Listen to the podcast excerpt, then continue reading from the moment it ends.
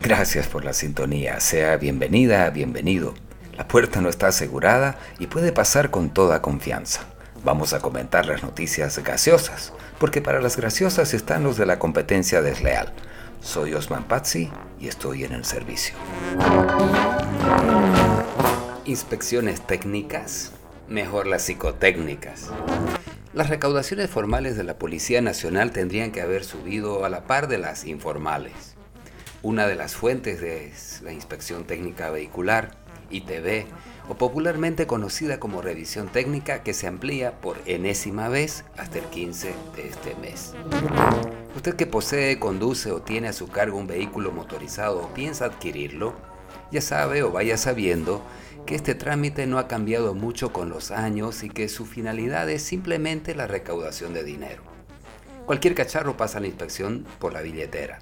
Las filas interminables de los que se acuerdan a última hora de cumplir el requisito establecido en el Código de Tránsito no tienen sentido porque la multa por no presentarse en el plazo establecido ya está en el sistema.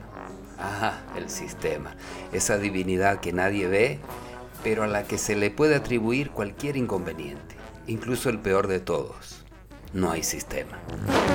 No se sorprenda si el tal sistema indica que tiene una multa pendiente, pese a que en la víspera usted se aseguró de pagarlas todas.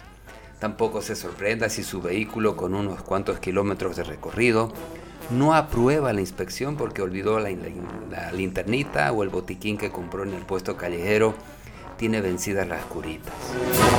Sin embargo, el cacharro que estaba delante suyo, con menos luces que cualquiera de los ministros, y más humeante que el ingenio de San Aurelio en temporada de molienda, sí recibe el visto bueno en un santiamén.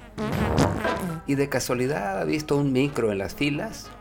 De esos que se caen a pedazos, que no tienen luces y sus escapes son tan negros como la conciencia de los líderes del gremio?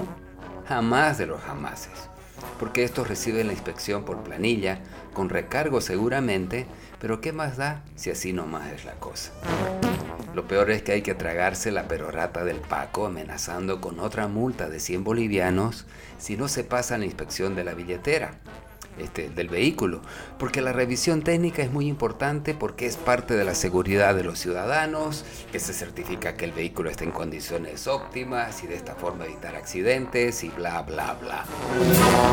Más saludable, también para el bolsillo, sería que los puestos de inspección instalen gabinetes psicológicos y psiquiátricos para evaluar las condiciones de los conductores eso evitaría muchísimos más accidentes que cualquier ultra revisión al motorizado que pueda hacerse si acaso alguna vez se la hiciera.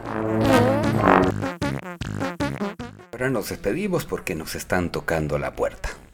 Hasta pronto. Cualquier parecido con la realidad no es casualidad.